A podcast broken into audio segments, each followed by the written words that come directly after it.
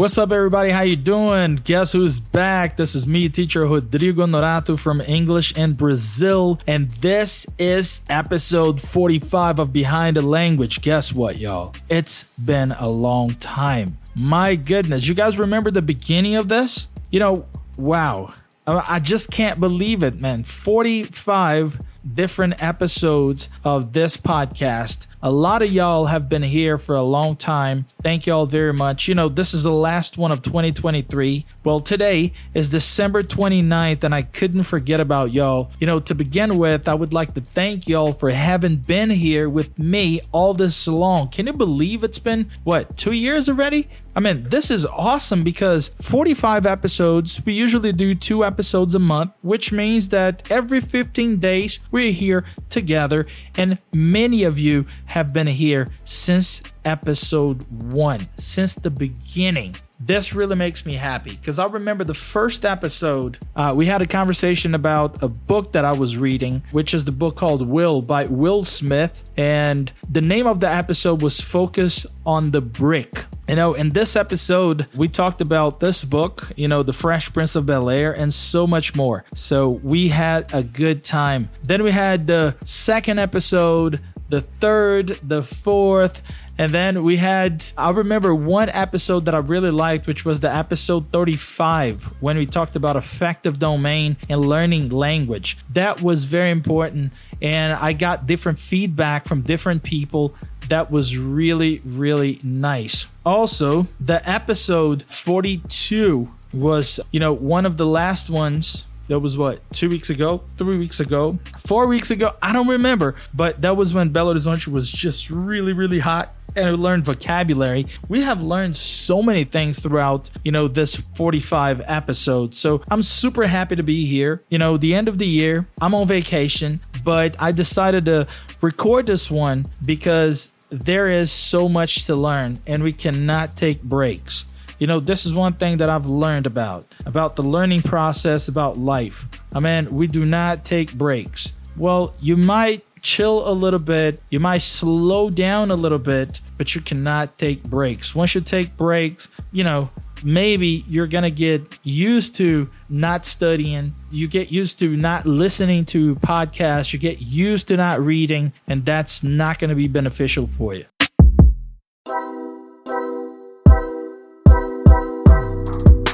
So, to start us off, I have uh, a couple questions in here. You know, I usually ask questions for you to think and for you to learn a different structure, for you to practice the structure that you have already known for a long time. And that's what we're going to do here. So, if you're here for the first time, you know the deal. Welcome to Behind the Language. My name is Teacher Rodrigo Norato, and you can always follow me on my Instagram at teacher.rodrigo and also our team at English in Brazil. If you have been here for a long time, once again, thank y'all very much. So, here is my question. Well, thinking about this, I don't know, two years that we've been together here, a year and a half or so, you know, these last 45 episodes, I have this first question. And the question number one is What have you learned?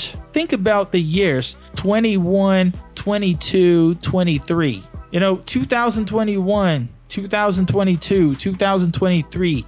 I mean, we have learned so much. We have learned how to deal with the pandemic. We have learned how to stay home. We have learned how to use internet in a different way. We have learned how to have English classes, you know, differently using different platforms like Skype, Zoom, or, you know, any other platforms. We have learned so many things. So the question is, what have you learned in these last two or three years? Think about so many things that we have learned. Question number two How has your English changed throughout these years? How has your English changed throughout these years? If you look at yourself two years ago, do you think that the same level, I mean, do you think that you have the same level today? Or, you know, back in the day, it was, you know, a little lower than it is right now? Or, man, you used to be better, but I don't know, you decided to take breaks and now your English is not as good as it used to be. How is it? How has your English changed? Has it changed positively or has it changed negatively? You know, I personally think that my English has changed to better. I have improved my English. Now I have more vocabulary. I feel that I'm speaking more fluently. You know, every time when I have to have a conversation with a person, if I'm not really listening for the words that the person is saying, well, I might not understand here and there, but most of the time I understand everybody. And this is really good. And I feel much more confident. So my English has changed you know, to a higher level,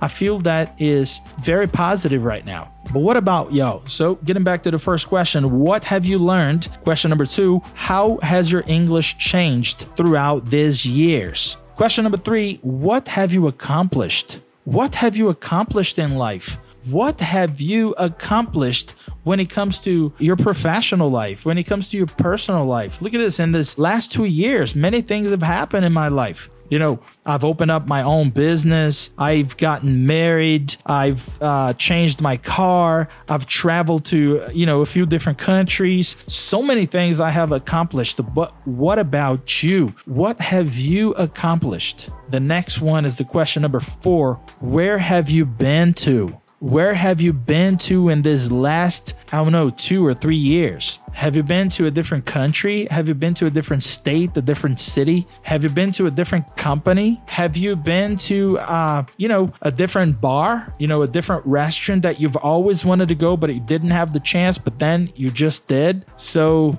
where have you been? You know, I've been to a few different countries in this last three years. I've been to the United States a couple times. I've been to Curacao. You know, I've been to beautiful paradisiac beaches. You know, amazing places. But what about you? Think about it. Answer that to yourself. The next question is What challenges have you faced? What challenges have you faced? I have faced a few things. You know, uh, well, I got married, right? So that in itself is already a challenge because you have to change your life. You have to change the way you think, the way you deal with things, you know, so this is very challenging. But what about yo? When it comes to English, have you challenged anything? Have you faced any challenges? Think about it. Next question How many episodes of Behind the Language have you listened to? Have you listened to all of 45, including this one? Have you listened to, I don't know, over 20? Less than 20? You know, fewer than 20, I would say. How many episodes of Behind the Language have you listened to? Next question is How many courses have you taken? Have you taken any courses lately? Have you taken any, I don't know, business courses, marketing courses, English courses? What courses have you taken? I mean, have you taken any? If you have, how many courses have you taken? And last but not least, this question here How many opportunities have you missed because you could not really speak English? This is something that really concerns me, you know, because some of my students today, you know, talk to me about the opportunities they have missed because they could not really speak the language. You know, most of my students already speak English, but they don't feel very confident. And that's why they come to work with me because I want them to speak more confidently. I want them to speak more effectively so that they can communicate their thoughts and communicate their ideas, express themselves, you know, to the best of their abilities in a way that, you know, usually you don't learn out there. So, you know, opportunities come and go, and we need to be ready for them whenever they knock on the door. You know, sometimes you're going to be, you know, sitting around on your couch watching TV, and then you're watching that and you see something on TV, or, you know, you turn on your computer, you check your social media, and then there is an opportunity for you right there. But you just don't have the abilities to do it. You don't have the skills that are necessary for you to get that position. You don't have the money to do it because maybe you had the opportunity to save up, but you didn't. You spent that money, and now you just don't have the opportunity to do what is knocking on your door. Look, two years ago, Karina came up to me with uh, the podcast proposal, right?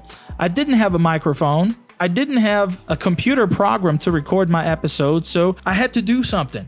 So that was the opportunity knocking on the door. But you know what I did? I didn't say no to it. I didn't say no to this opportunity. I went on and bought a microphone, I bought a headset, and also I got a program so that I could record the episodes. I could record them for you.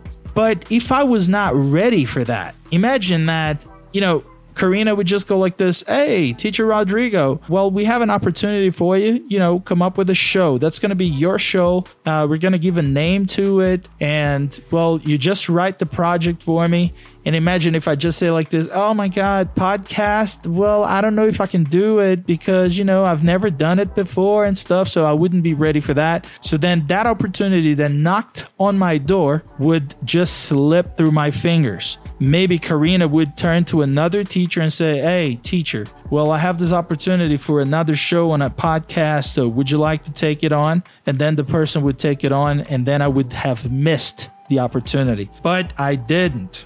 So let me go back to the questions again for you to think about. Question number one What have you learned? Think about the last three years 2021, 22, and 23. Okay. What have you learned? How has your English changed throughout these years? What have you accomplished? Where have you been to?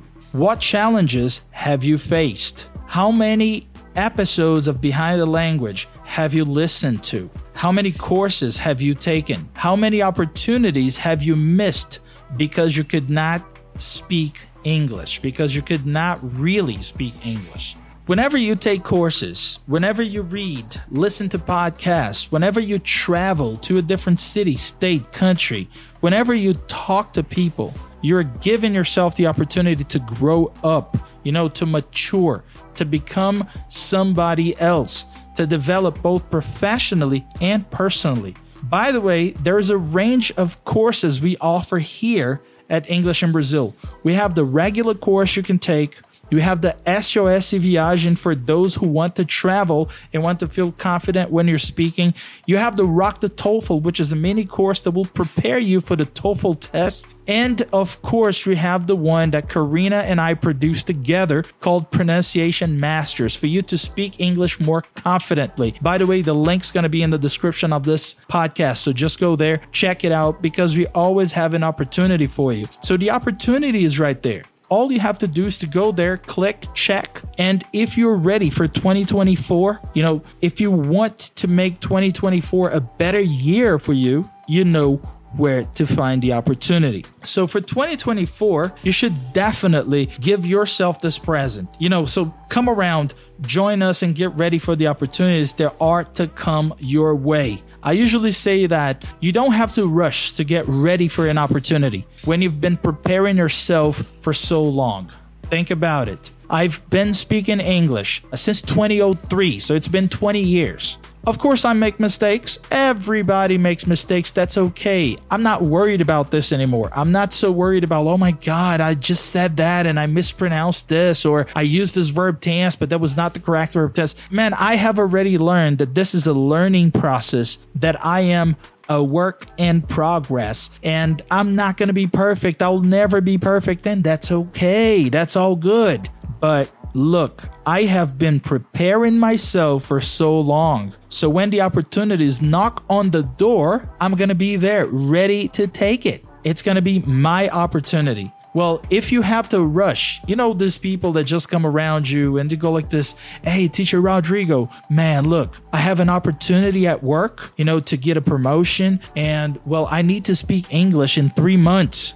I said, man, I'm sorry. I'm very sorry. This is not going to happen. You're not going to be a fluent speaker in three months. You should have been preparing yourself way before the opportunity knocks on your door. You know what I'm saying? So get yourself prepared way before things happen. You know, whenever you take this road of learning and preparing yourself, you know, this is the road less traveled by, but I'm sure it's going to make a difference in your life. It's going to make a difference in your future. Sound good? I mean, I'm not trying to give you pep talk or anything. I'm just letting you know what has happened in my life and that really makes me feel comfortable now. All right. By the way, once again, you should go there and follow me at teacher.rodrigonorato for, you know, a lot of videos, posts, stories. Uh, I've got some question boxes and so much more. There are pictures, there are pep talk to so many things in there. I always talk about English pronunciation. I talk about accents. Uh, I talk about different tests you can take. I talk about how to become a more confident speaker of English. And also, I have a YouTube channel where you can watch longer videos, learn vocabulary, learn grammar, and so much more. Sound good? So look at this. We have been here talking for about what, 17, 15 minutes, I don't know. But in this episode, we will not only talk about things that have slipped through your fingers, you know, about opportunities that have slipped through your fingers. We also going to talk about the plans for the next years. For next year, to be more exact, I'm positive that 2024 will be an amazing year, but you have to be ready for the challenges. You know, some of the questions that I've been asking myself will AI take over? By AI, I mean artificial intelligence. Is artificial intelligence going to take my job? Will your job exist next year? I don't know. We never know. Have you prepared yourself for that? Have you prepared yourself to have, you know, a robot and artificial intelligence doing your job? If this happens, what are you going to do? Are you ready for that? Well, prepare yourself. Opportunities will be knocking on your door, but you have to be ready to take them. You cannot let them slip through your fingers. You know that song Lose Yourself? We did it what? Last episode or two episodes back? Lose Yourself by Eminem. You know, the the song from that movie, the soundtrack from the movie 8 Mile.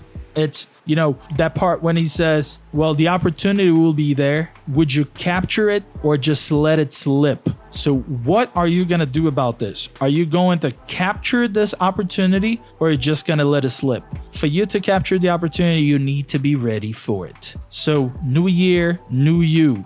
Get ready for that. By the way, shout out to my brother, Teacher Will. He is the one saying that sentence for a while. New year, new you. So, let me go back to the questions I asked earlier. I want you to pay attention to something. Look at this. What have you learned? How has your English changed throughout these years? What have you accomplished? Where have you been to? What challenges have you faced? How many episodes of Behind the Language have you listened to? How many courses have you taken? How many opportunities have you missed because you could not really speak English? As you might have noticed, I use the present perfect in all these questions. Present perfect don't get fooled by the name. Don't get bamboozled by the name. When you hear the word present, you might think that I'm talking about now, but actually it's present perfect. I'm talking about something that started in the past and continues today. You know that structure with the verb have or has working as uh, an auxiliary verb plus the main verb of the question in the past participle form. That's why I say what have, look at a have in there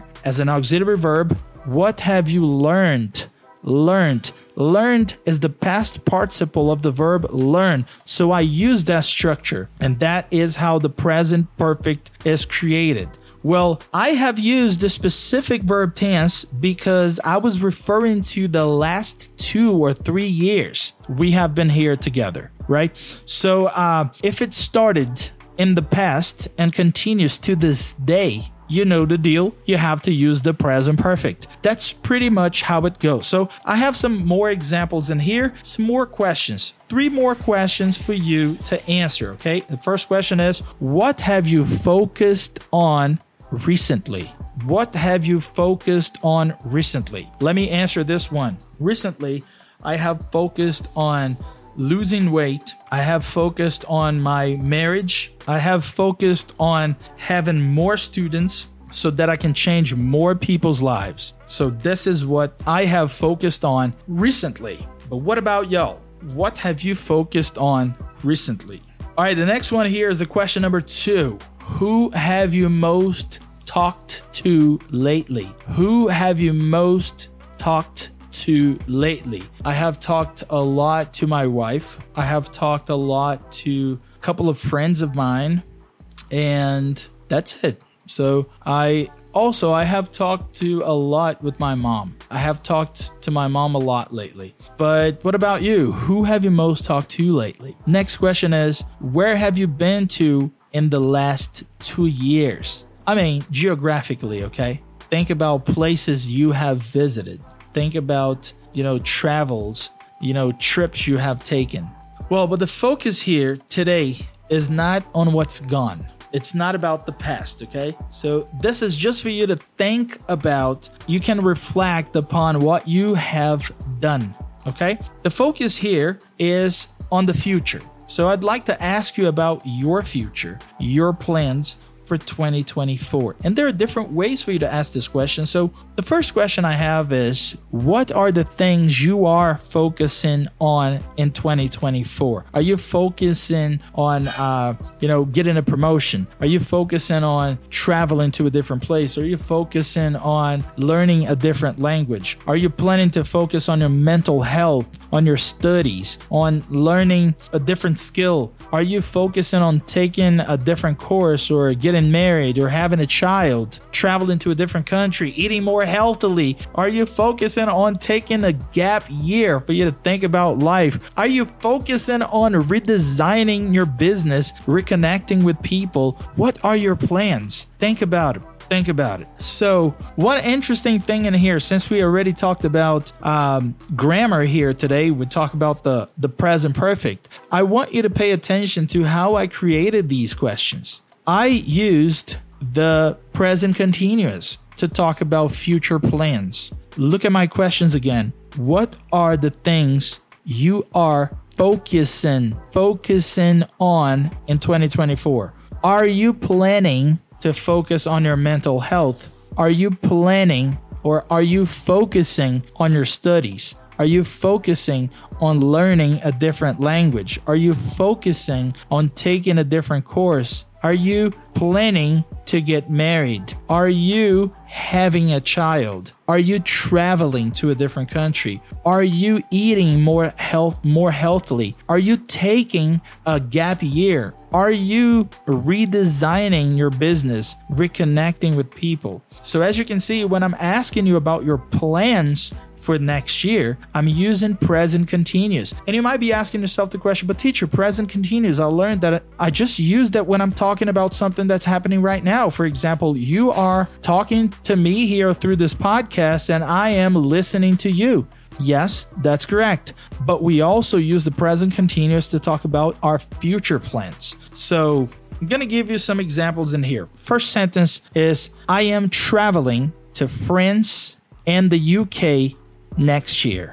So this is my plan. I am traveling. As you can see, I use the verb be, am, and the verb travel with the ing because this is the present continuous form. I am traveling. And then you might be asking myself, uh, Hey, teacher Rodrigo, you might be asking yourself, or you might be asking me, Hey, teacher Rodrigo, you said I am traveling to France, but you're not traveling to France right now. You're sitting in your studio. I say, yes, you're right, but I have a future plan for 2024. I am traveling to France and the UK next year. I'm traveling to France and to the UK next year. I am recording more podcast episodes for y'all in 2024. So look at this. This is not 2024 yet, you know, three days from now, but I am recording more podcast episodes for y'all in 2024. So I'm talking about my plan for next year when it comes to podcasting. I'm taking a few courses to improve my teaching skills. This is definitely one of my plans. I want to take more courses. I want to change my skills. I want to improve my skills. I am also redesigning my Instagram and my business. I want it to look better. I want it to be a little bit more potentialized for next year. You know what I'm saying? So, when it comes to plans, using the present continuous is what you want to do. It's when you know it's happening. You are not changing your plans. So, whenever you want to let your friends know that something is really going to happen, you should say, It's happening, because that's the present continuous used for the future plans. However, on the other hand, we have the verb will, which is commonly used as an auxiliary verb for the simple future. It is used to talk about promises, uncertain future, decisions followed by the action, and also about resolutions, when you talk about New Year's resolutions, we use the simple future for that. But you might be asking yourself now, what are resolutions? Are you mean you mean the the solution of a problem? You know, you're resolving something. When you talk about New Year's resolution, it's different. I'm gonna give you a definition for that, okay? It's gonna be very soon. But well, they are basically promises that you make for yourself for the next year. For example, just gonna give you some examples in here. I promise I will go to the gym at least three times a week next year. Okay, well, I'm promising that to myself.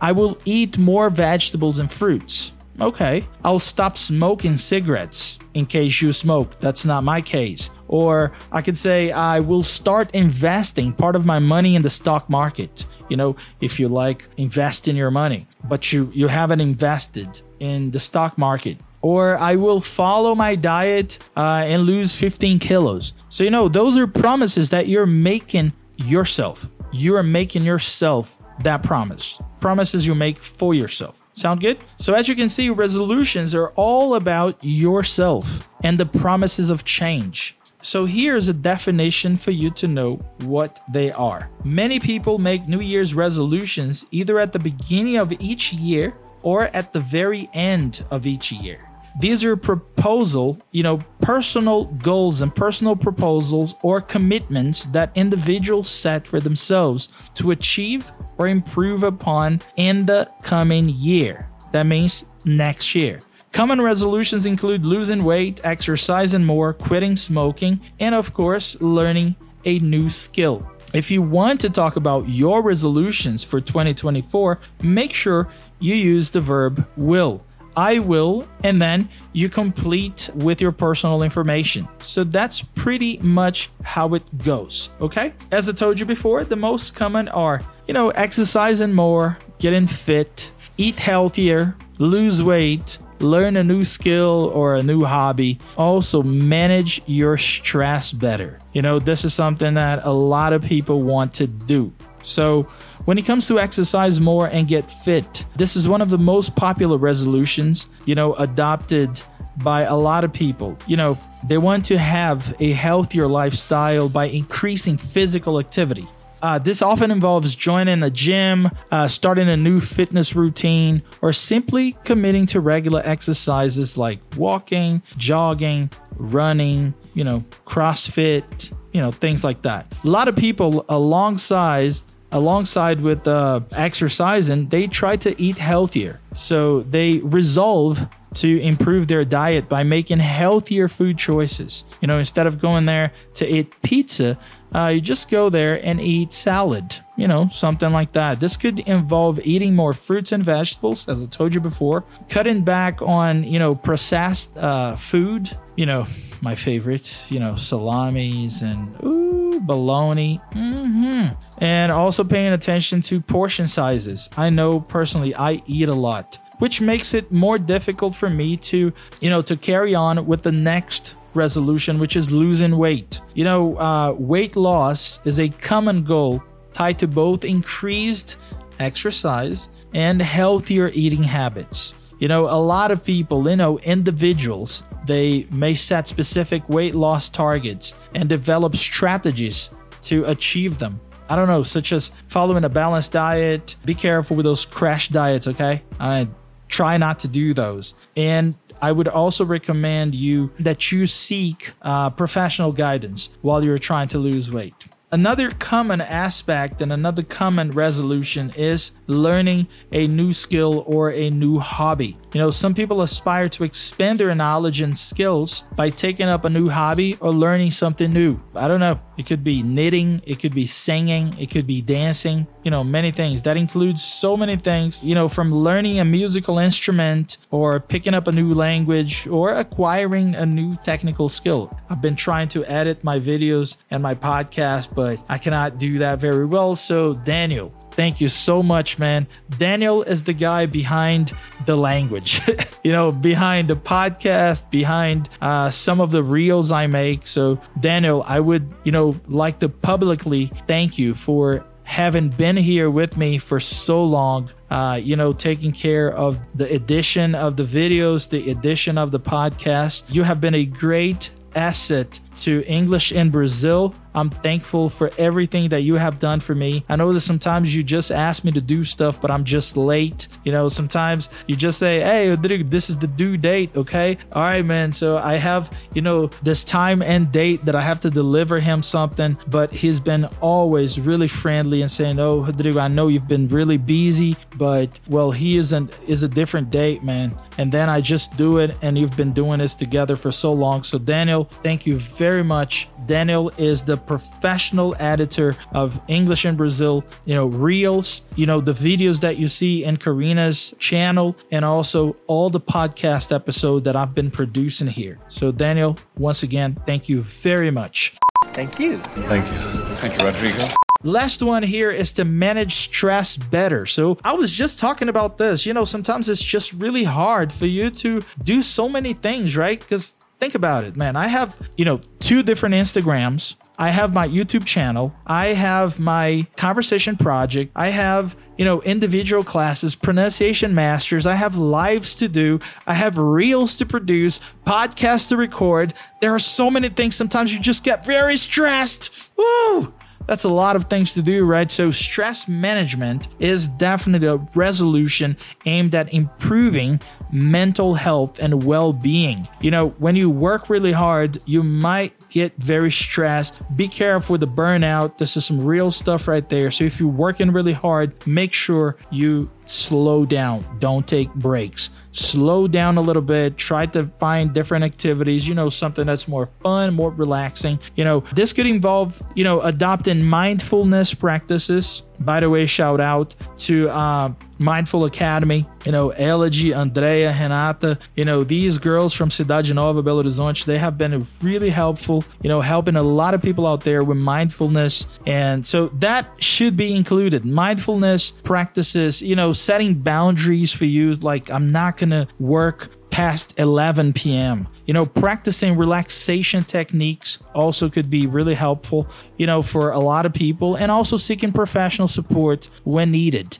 Do not be afraid. Do not be embarrassed if you need professional support. Okay. So, uh, well, December 29th, I'm still on vacation up to what the 2nd of January. So I'll be around here. I really do hope you have an amazing end of year. Uh, 2023 has been really, really challenging, but we made it. We made it to the end of the year. So thank y'all very much for being here with me. Thank you who have supported this podcast behind the language. Carina, thank you very much for the opportunity. The opportunity was right there knocking on my door. I decided to take it on. Thank you, Daniel, for editing all the videos, all the podcast shows, and all the reels. Thank y'all very much. And also, thank you, my beautiful wife, who has been here with me all along.